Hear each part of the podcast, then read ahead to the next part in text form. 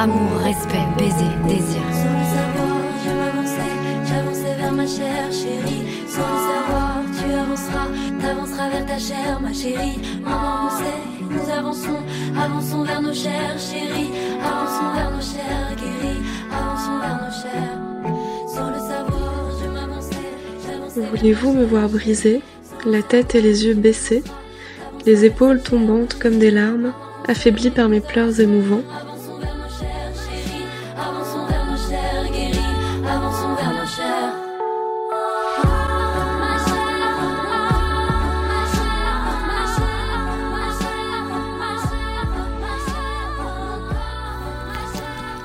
Oser, c'est perdre pied momentanément. Ne pas oser, c'est se perdre soi-même. Bonjour, aujourd'hui nous allons partager et faire entendre notre premier témoignage, le témoignage de notre première Lilith. Si je suis là aujourd'hui, c'est grâce à la psychothérapie qui m'a permis de trouver la force et le courage de dépasser le trouble dissociatif qui me faisait isoler l'événement traumatique. Le mettre à distance me permettait de m'en protéger. Aujourd'hui, je ne veux plus raconter cette histoire du bout des lèvres comme si elle était arrivée à autrui.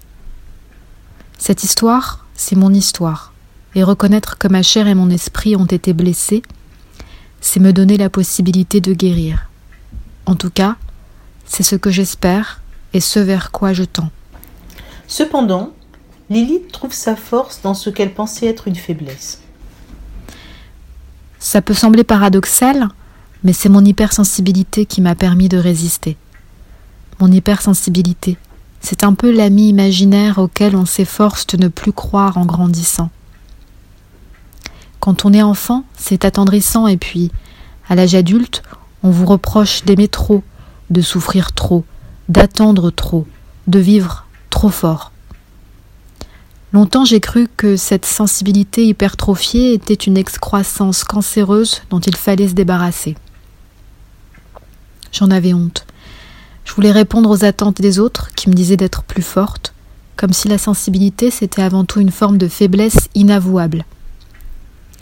Aujourd'hui, c'est cette sensibilité qui fait de moi une survivante à plusieurs égards, et c'est elle qui fait ma force et mon identité. Cette hypersensibilité, c'est l'amie prodigieuse que j'aime et que j'estime. Tout a commencé comme dans les romans. J'ai rencontré mon agresseur au cours d'un date dans un bar. C'était un soir de janvier. Il était très charismatique, grand et sûr de lui. Les échanges avec lui étaient très intenses. Il montrait son affection par des paroles extrêmement passionnées. Tout ce que je pouvais dire, faire, être paraissait l'émerveiller et exercer une certaine fascination sur lui. En réalité, c'était lui qui me fascinait. Il y avait un sentiment d'urgence qui se dégageait de lui. C'était enivrant et complètement toxique. Au début, j'avais l'impression que cette rencontre était une évidence, car lui parler était parfaitement aisé. Il disait me comprendre et semblait à l'écoute. Je lui ai très vite révélé des choses intimes sur moi, mes peurs, mes angoisses. Malgré tout, quelque chose n'allait pas. Il y avait une forme d'instabilité chez lui qui m'effrayait sans que je sache l'expliquer. Je mettais ça sur le compte de son travail. Il était interne en médecine et disait être épuisé par les gardes et les études. Ça le rendait irritable. Enfin, au début, je pensais que c'était la cause de son irritabilité et des sautes d'humeur. Il m'a rapidement révélé les aspects les plus sombres de sa vie. Dès le début, il a évoqué une enfance difficile, une adolescence violente et ponctuée d'addictions et de drames. Il disait s'en être sorti et se percevait comme un survivant, un héros ordinaire. Il m'a très vite présenté ses meilleurs amis aussi. Il les décrivait comme des individus désœuvrés qui dépendaient entièrement de lui. À ce moment-là, j'admirais sa force et son abnégation. Je pensais réellement qu'il y avait quelque chose d'héroïque chez lui. Il est vrai que tout le monde semblait l'admirer ou le craindre. J'aimais ça. Je me sentais protégée. Je détestais ça parfois. L'emprise commençait à se révéler toxique et inextricable. Il a exercé une grande influence sur moi. À l'époque, j'avais l'impression que seule son approbation comptait. Ce qui est étrange, c'est de me dire qu'aujourd'hui, je ne sais absolument pas ce qu'il devient et cela ne m'intéresse pas le moins du monde. Aujourd'hui, Lilith repense encore régulièrement aux circonstances de l'agression. Malgré tout, il m'arrive encore de repenser à l'endroit où il m'a agressé, j'ai compris qu'il n'était pas un amant aimant mais un agresseur. C'était dans son immeuble, sur le pas de sa porte. Je me souviens que mes talons taquinaient dangereusement la première marche de l'escalier. Les voisins, je suppose, ou son colocataire auraient pu faire quelque chose, mais personne n'est venu. Ce jour-là, j'ai cru crever. Alors quand je repense à ce couloir, cette porte, ces escaliers, la peinture décrépit, je me retrouve dans un état de sidération qui heureusement dure de moins en moins longtemps. L'emprise pour Lilith, c'était une déréalisation, une perte progressive de son identité. À cette époque, il était devenu normal pour moi d'organiser ma vie autour de ses désirs, autour de son caprice. J'attendais qu'il me texte, qu'il m'appelle, qu'il me dise où et quand le retrouver. Le reste importait peu. Je passais mes journées dans un état d'attente qui ne semblait jamais prendre fin. J'étais aussi maintenue dans un état d'insécurité permanent car elle jouait sans cesse avec mes émotions. Le plus important pour lui était de conserver son emprise sur moi. Cette emprise se manifestait par la parole, mais aussi le regard. Il était important que je m'habille, me coiffe et me maquille de sorte à répondre à ses désirs. J'étais sa poupée, son jouet. Lorsque nous sortions, il était primordial que l'on me considère comme sa chose et qu'on l'envie. Une nuit, Lilith se sent vraiment en danger. D'ailleurs, les premières manifestations de violence étaient liées au besoin de me posséder. Une nuit, je me suis réveillée car je sentais qu'il tentait de me pénétrer dans mon sommeil. J'ai voulu résister, mais il s'est montré plus insistant. J'ai cédé car j'avais peur de le mettre en colère, de lui déplaire. C'est arrivé plusieurs fois, surtout après les soirées où il prenait de la cocaïne. Quand j'étais dans le même lit que lui, je ne dormais plus, j'avais peur. Je voulais crier, m'enfuir en courant, mais j'en étais incapable. Alors j'attendais que le jour se lève pour partir sans faire de bruit. Je n'ai pas osé en parler à mes amis. J'avais honte d'être devenue la chose de quelqu'un. J'avais peur qu'ils ne comprennent pas et qu'ils me rejettent. Je me sentais de plus en plus isolée. À bout de souffle, Lilith n'a d'autre choix que de parler pour survivre. J'ai commencé à parler quelques semaines avant les séparations. C'était pendant le confinement et la violence physique s'était muée en torture psychologique. Il mentait constamment et se mettait en colère quand je le mettais devant le fait accompli. Je finissais par lui trouver des excuses et je pardonnais. Après tout, il disait souvent que c'était moi le problème. J'y croyais. J'ai passé des jours, des heures à l'attendre. Je ne dormais plus, je ne mangeais plus, je ne voyais plus l'intérêt de quitter mon lit. Prendre une douche était devenu une épreuve insurmontable. J'étais vidée. Il m'avait vampirisé toute mon énergie. Un jour, suite à une énième dispute, j'ai eu des idées noires qui m'ont fait peur, et c'est là que j'ai parlé. Je remercie les amis qui m'ont écouté, qui m'ont tenu la main parfois en visio des nuits entières sans jamais me juger. Ils m'ont appris que demander de l'aide, c'était faire preuve de force. La psychothérapie a été un autre pilier fondamental. Lilith parle, Lilith est écoutée, elle respire enfin. Après l'agression précédant la séparation, j'ai fait beaucoup de cauchemars. J'ai été forcée de regarder la peur en face car j'étais confinée seule. Moi qui pensais ne pouvoir compter que sur moi-même, j'ai appris que je n'étais pas seule et qu'il y avait des êtres infiniment tendres qui étaient prêts à m'aider, à penser la plaie et à changer le pansement tous les jours jusqu'à cicatrisation. C'est la plus belle des victoires. Aujourd'hui, il m'aide encore à guérir. Le lien que j'ai avec mon psy me permet de renouer avec moi-même et d'entretenir un rapport plus authentique avec mes émotions. J'apprends à m'aimer et me connaître par le biais de l'art aussi, et j'essaie de sublimer la douleur en créant, en écrivant. J'ai commencé le sport, une autre belle rencontre qui me permet de me réapproprier mon corps, de l'aimer et d'apprendre que l'héroïne de ma propre vie, c'est moi et personne d'autre. Lilith se redécouvre et reprend doucement contact avec le réel. Elle avance vers sa chair guérie. J'ai l'impression d'être une survivante car quand il m'arrive de penser au passé, c'est dans une forme de recueillement.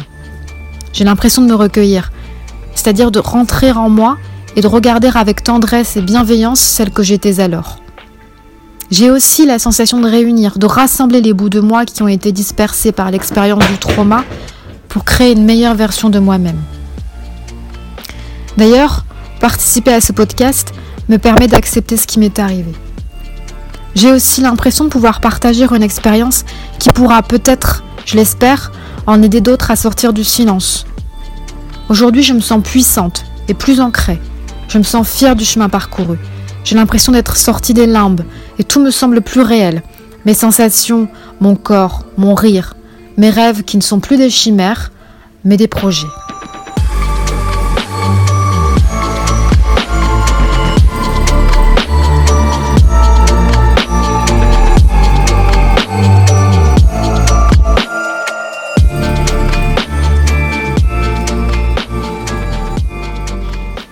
Suite à ce premier témoignage, euh, nous vous proposons de, parler de l'œuvre Les Orageuses.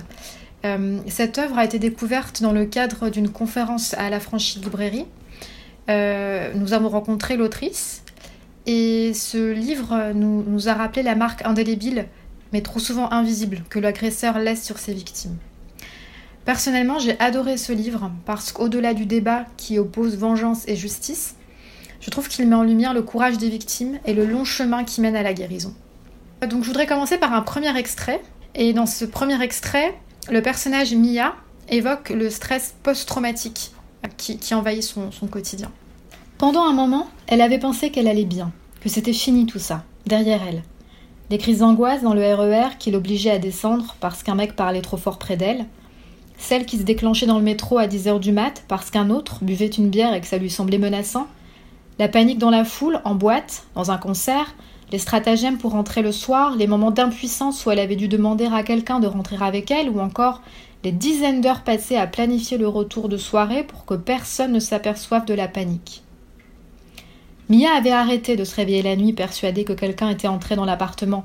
Elle ne se levait plus à 4 heures du matin pour fermer portes et fenêtres à clé, en sueur et les pupilles dilatées. Elle avait même commencé à rentrer les soirs de semaine à minuit en métro, elle n'avait pas eu peur et s'était sentie libre, guérie. Elle avait retrouvé sa liberté d'avant, agrippée au couteau dans sa poche, le regard haut, comme si la rue lui appartenait, comme si l'espace était pour elle, rien qu'à elle. Mais Mia n'est pas naïve, elle sait. Elle sait que les démons reviennent, même après des années, que la peur n'est pas très loin, et ça ne l'a pas tellement étonnée qu'hier soir, elle ait fait cette crise de panique en plein milieu d'Aubervilliers dans une rue tranquille. Son vélo avait lâché, elle ne savait pas comment réparer un dérailleur, bien sûr on ne lui avait jamais appris, on n'apprend jamais au fil des trucs qui servent à minuit. Elle n'arrivait plus à bouger, malgré les deux clés à molette dans son sac et la lacrymo qui aurait dû la rassurer. C'était comme ça, le cœur qui s'emballe, les paumes de main moites et les membres paralysés. Elle avait un peu chialé dans le taxi qu'elle avait fini par prendre. Tant pis pour la fin du mois. Et puis avait pensé à Grenoble, à ce qu'elle allait y faire, et elle avait respiré d'un coup. Euh, donc dans cet extrait, ce qui m'a personnellement euh, touchée, c'est d'avoir une description extrêmement concrète euh, de, ce qu'on peut ressentir suite à une agression. C'est d'entrer dans l'intimité du personnage et d'avoir accès à, ce qui, la plupart du temps, demeure invisible. Mmh. Même dans les articles de presse, quand on parle de, d'agression, on va plutôt avoir le côté, entre guillemets, spectaculaire qui va faire vendre euh, et on va jamais réellement parler de, ce que la, personne agressée euh, va ressentir dans son intimité et, euh, une fois seule en fait dans son quotidien. Ouais, moi je me souviens que du coup, avais... le passage qui t'avait le plus marqué, c'était l'entrée dans la chambre, le fait d'avoir la sensation d'un intrus dans la chambre. Mm. Et moi, c'est un truc que j'ai, je pense, jamais ressenti, cette sensation, enfin en tout cas d'avoir peur qu'il y ait quelqu'un qui puisse le faire. Et, mais toi, t'avais beaucoup accroché à, ce, à cet extrait-là, comme si c'était quelque chose de, qui te rappelait vraiment un souvenir. Euh, oui, ça, m'avait touché parce que je sais pas si ça vous, a, ça vous est déjà arrivé, notamment en lisant ce livre-là, mais par exemple, oui, cette expérience-là, euh, euh, suite à une agression, de, de, se réveiller la nuit en, en se demandant si la personne qui vous a agressé est dans la pièce, suite à un cauchemar par exemple, euh, ça m'est arrivé et je pensais que j'étais la seule à, euh, à, expérimenter ce genre de choses. Et euh, je m'étais sentie assez isolée en fait. et j'avais un peu honte de, de, ça. Et donc en lisant ce passage, je me suis dit finalement, c'est intéressant parce que bah, je suis pas toute seule. Et je suis sûre qu'on est plein d'autres nanas à avoir ressenti ça. Peut-être La manière de d'écrire de Marcia Burnier, assez peu littéraire et finalement on se retrouve facilement dans, dans les écrits. C'est un langage qu'on pourrait employer quand on est entre copines, quand on... Dramatique, quoi. Oui, Mhm, c'est ça. Oui, c'est pas un défaut de dire que c'est pas littéraire, au contraire, c'est euh, c'est c'est assez euh, Brut. brut, oui, comme l'expérience Ouais. finalement ressentie. Et c'est ça qui. euh, quand tu l'avais rencontré, Caro, tu lui avais expliqué que toi, tu avais une. une- que, que tu avais ressenti un peu cette violence-là et que ça t'avait freiné d'ailleurs dans ta lecture? Oui, parce que ce que Marcia Burnier disait, c'est qu'elle avait évité de, de décrire les scènes euh, d'agression d'une manière trop détaillée, euh, pour pas que son livre soit trop euh, dans le voyeurisme. Et qu'elle pensait que de ce fait, c'était beaucoup plus facile à lire. Et donc, je lui avais expliqué que ce qui était difficile, justement, c'était les émotions. Les émotions que ressentaient les personnages. Et que les personnes qui ressentaient les mêmes émotions, justement, pouvaient trouver euh, difficile de, Pourquoi difficile du coup euh, Parce que ça renvoie des, à un vécu personnel. Ça peut être difficile dans le sens, euh, pas difficile à appréhender, à comprendre, mais difficile Ouais. de se confronter à ce genre d'émotion. C'est émotionnel- émo- Émotionnellement, c'est difficile à lire. Aussi, si l'écriture est très facile, les situations qu'elle décrit peuvent renvoyer à des situations qui sont vécues personnellement et donc euh, être difficiles à gérer émotionnellement. Et puis, ce, qui est intéressant, c'est que, euh, pour, euh, pour terminer sur cet extrait, c'est que, euh, effectivement, euh, on ne s'attend pas à cette violence-là. On n'a pas l'habitude d'être confronté à cette violence-là dans, un écrit. En tout cas, moi, je trouvais que c'était assez novateur de, mettre l'accent sur ressenti de, la victime plutôt que sur l'acte qui a mené à, ce ressenti. Et effectivement, c'est difficile de se confronter à ça dans la lecture et en même temps, je trouvais ça assez, assez réjouissant de me dire qu'en fait, on n'était pas seul. Euh, et, et pour moi, ça, c'était assez, c'était aussi euh, représentatif de la notion de sororité. Mm. Euh, cette capacité à décrire un ressenti qu'on pense être seul à expérimenter et découvrir qu'en fait, ben, on- on- non, on n'est pas seul, qu'il y a une Mhm. dimension universelle dans ce ressenti. Je trouve que c'est assez. c'est triste, certes, mais c'est aussi réconfortant. Et la particularité de ce livre, c'est qu'on rentre dans l'intimité des, des personnes, finalement. Elle décrit vraiment euh, ce qui se passe à l'intérieur des personnes et c'est pas des choses qui sont exprimées ou des choses qui sont partagées. Chacune euh, vit euh, personnellement les suites de son trauma. Et donc plus loin, après, je ne sais pas si on va en lire un extrait, mais elle dit que quand on se retrouve entre filles qui, av- qui avons vécu ce- le même genre de trauma, bah, on se comprend Mm. sans avoir besoin d'en On se parler. reconnaît. ouais. Mm. J'aimerais maintenant euh, partager avec vous un, deuxième extrait euh, du livre de Marcia Burnier. On a évoqué dans, le premier extrait euh, la peur ressentie par, la victime et sa réaction face au stress post-traumatique. Dans ce nouvel extrait, j'aimerais continuer à, parler de, ce thème qui, qui semble primordial, qui est la peur. Souvent, c'est cette peur primaire que recherche l'agresseur chez sa victime. Euh, c'est la peur que l'agresseur de Lilith semblait également ressentir chez sa victime. Et ce que j'ai aimé, euh, c'est la force du personnage féminin qui va décider de briser le cercle de la victimisation et d'inverser le rapport prédateur-proie. Donc je vous propose de lire l'extrait ensemble. Euh, c'est parti. Lucie est tellement dans ses pensées sur son vélo qu'elle met du temps à remarquer le mec qui commence à la suivre en bagnole. Au début, elle ne s'inquiète pas. À Saint-Lunaire, au fil de leur discussion, elles avaient parlé de ces connards qui aiment tellement faire peur aux filles la nuit. Mais le mec ne la lâche pas, il la double. Excuse-moi, tu rentres où? T'es trop bonne sur ton vélo. Elle accélère. Il la dépasse, mais elle voit qu'il s'est rabattu dans la voie de bus, warning allumé et il l'attend. Elle pense à la petite matraque au fond de sa poche, au cadenas autour de son vélo, mais surtout, elle sent la haine monter. C'est vrai quoi? Pour qui ils se prennent à vouloir toujours rappeler aux meufs que la rue leur appartient, rien qu'à eux, comme s'il fallait que les filles paient leur présence passé minuit. Son vélo se rapproche, elle hésite une seconde, pense à fuir, mais c'est la fois de trop. Elle ralentit à son tour, s'arrête derrière la voiture et sort la matraque. Comme on lui a appris, elle fait ce geste avec la main sans trop y croire, celui qui lui permet de déplier l'arme d'un coup, comme dans les films, mais ça marche. Le morceau de métal brille tout en longueur. Le type n'a pas l'air d'avoir compris. Il est en train de baisser sa fenêtre quand Lucie tape un grand coup sur la vitre arrière. Le verre se fissure. Lucie trouve ça presque joli. Alors elle continue. Elle tape plus fort, plus rapidement, et elle n'arrive plus à s'arrêter. profitant de l'hésitation du conducteur qui se demande s'il doit démarrer en trombe ou sortir lui péter la gueule. Après tout, ça n'est qu'une fille, une fille armée, mais une fille tout de même. Lucie doit avoir l'air déterminée parce qu'elle finit par entendre les portes se verrouiller et la voiture rugir. Lucie reprend son souffle en voyant la voiture s'éloigner. La scène n'a duré que quelques secondes, mais elle lui a semblé interminable. Le sentiment qui l'envahit alors que la voiture n'est plus qu'un point au fond du boulevard est un sentiment qu'elle ne connaît pas encore. Elle sourit, regarde sa matraque et ses poings rougis. Elle a l'impression de faire deux mètres de haut, d'être la reine du 18e arrondissement. Buffy contre les vampires à la française. Elle a envie de continuer, qu'on lui amène tous les relous de la terre, elle les prendra un à un, pleine d'adrénaline qui se déverse dans tout son corps à ce moment précis. Elle ne sait pas encore que le l'euphorie ne durera pas, alors elle en profite. Elle voudrait appeler Mia, lui raconter, mais il est trop tard pour la réveiller, alors elle se repasse la scène en boucle. Elle regarde la rue vide, presque déçue qu'aucun témoin n'ait assisté à la scène, puis remonte sur son vélo, remet de la musique dans ses oreilles et arrive chez elle en un temps record. Alors voilà, j'aime beaucoup ce passage, euh, triomphant. Alors bon, évidemment, l'idée c'est pas de faire l'apologie de la violence, hein, mais euh, ce qui est mm. intéressant, c'est euh, cette reprise, cette inversion de, des, rapports, cette reprise de pouvoir. Et en plus, cette reprise de pouvoir, je trouve qu'elle on le ressent dans son nom qui est scandé dans, dans l'extrait. comme si elle, elle, elle, reprenait contact avec la réalité euh, euh, et, d'ailleurs, elle le dit, elle se sent plus grande, mm. euh, alors que dans les extraits précédents, on avait des personnages qui essayaient de, de, de, devenir, de se faire plus petits. Et je trouve que c'est assez jouissif, cette prise de, pouvoir. ça m'a rappelé une anecdote, Caro.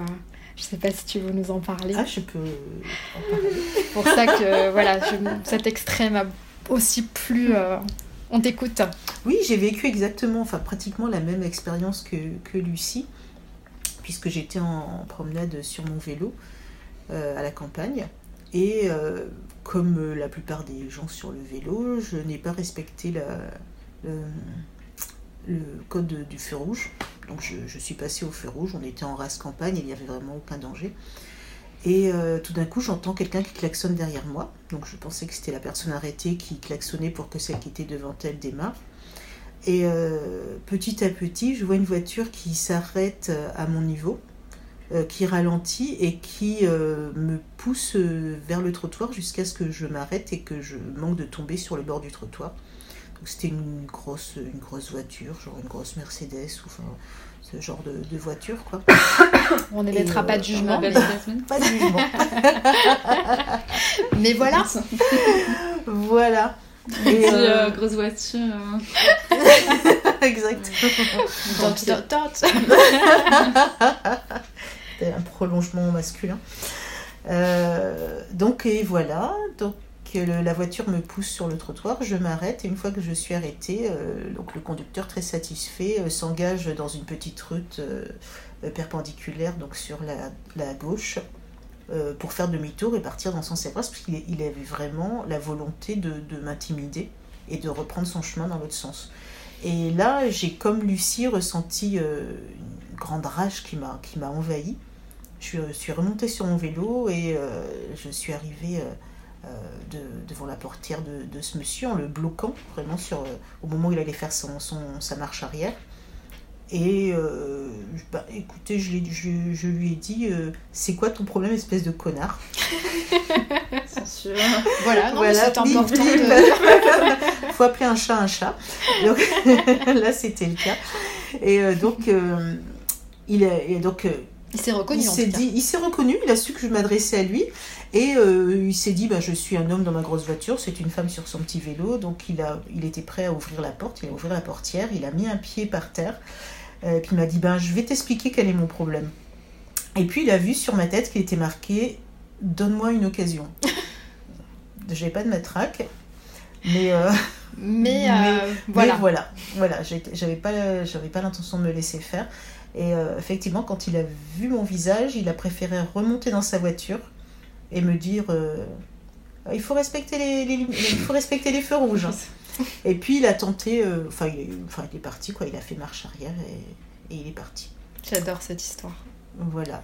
Donc ça rappelle quand même que les filles, on est quand même élevé dans l'idée de la douceur et de la gentillesse. Ce qui est quand même assez normal quand on aimerait bien vivre dans un monde doux et gentil.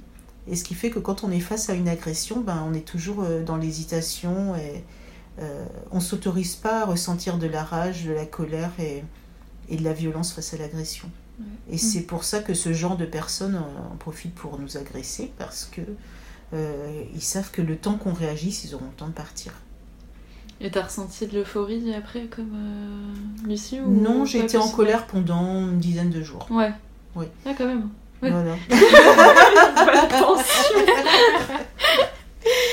ouais. Non, j'ai pas, j'ai pas ressenti du tout d'euphorie.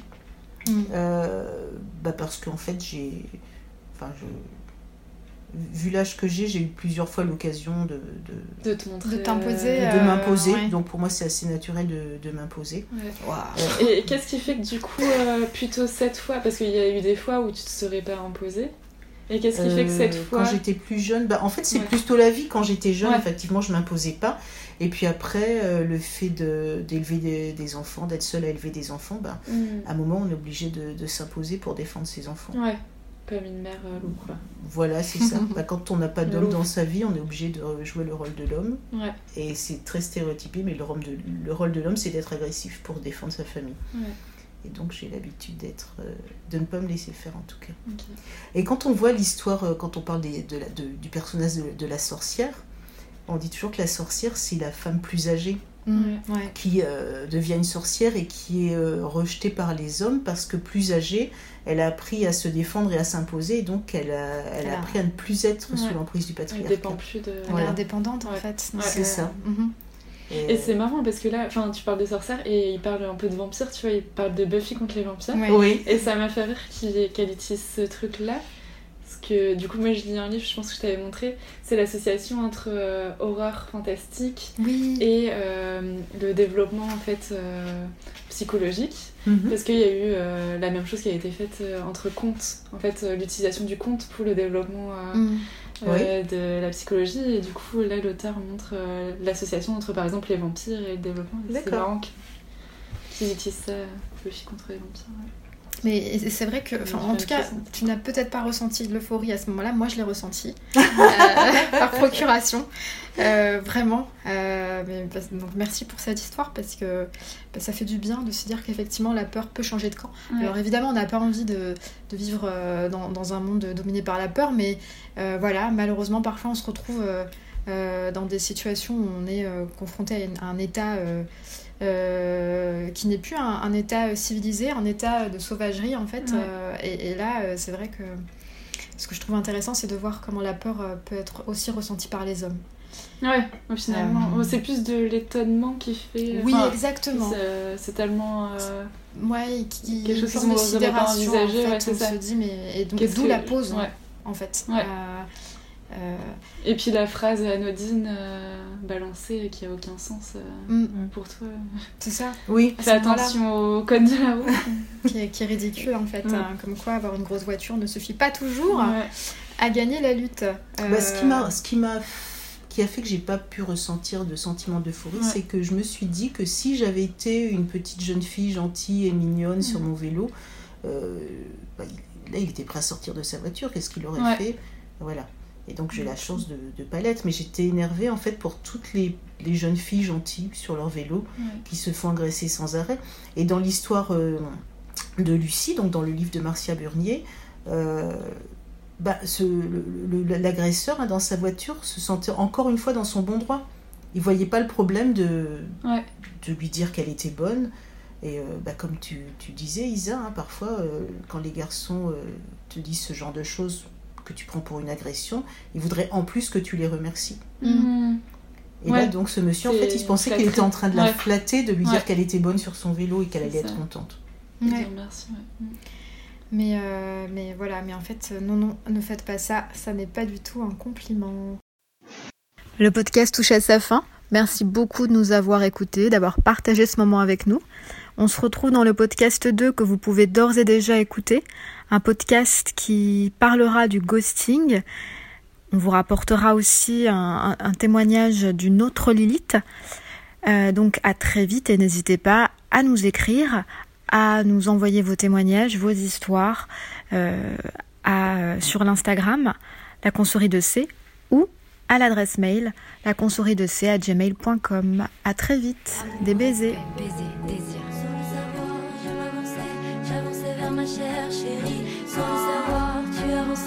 T'avanceras vers ta chair, ma chérie. Maman, sait, nous avançons, avançons vers nos chairs, chérie.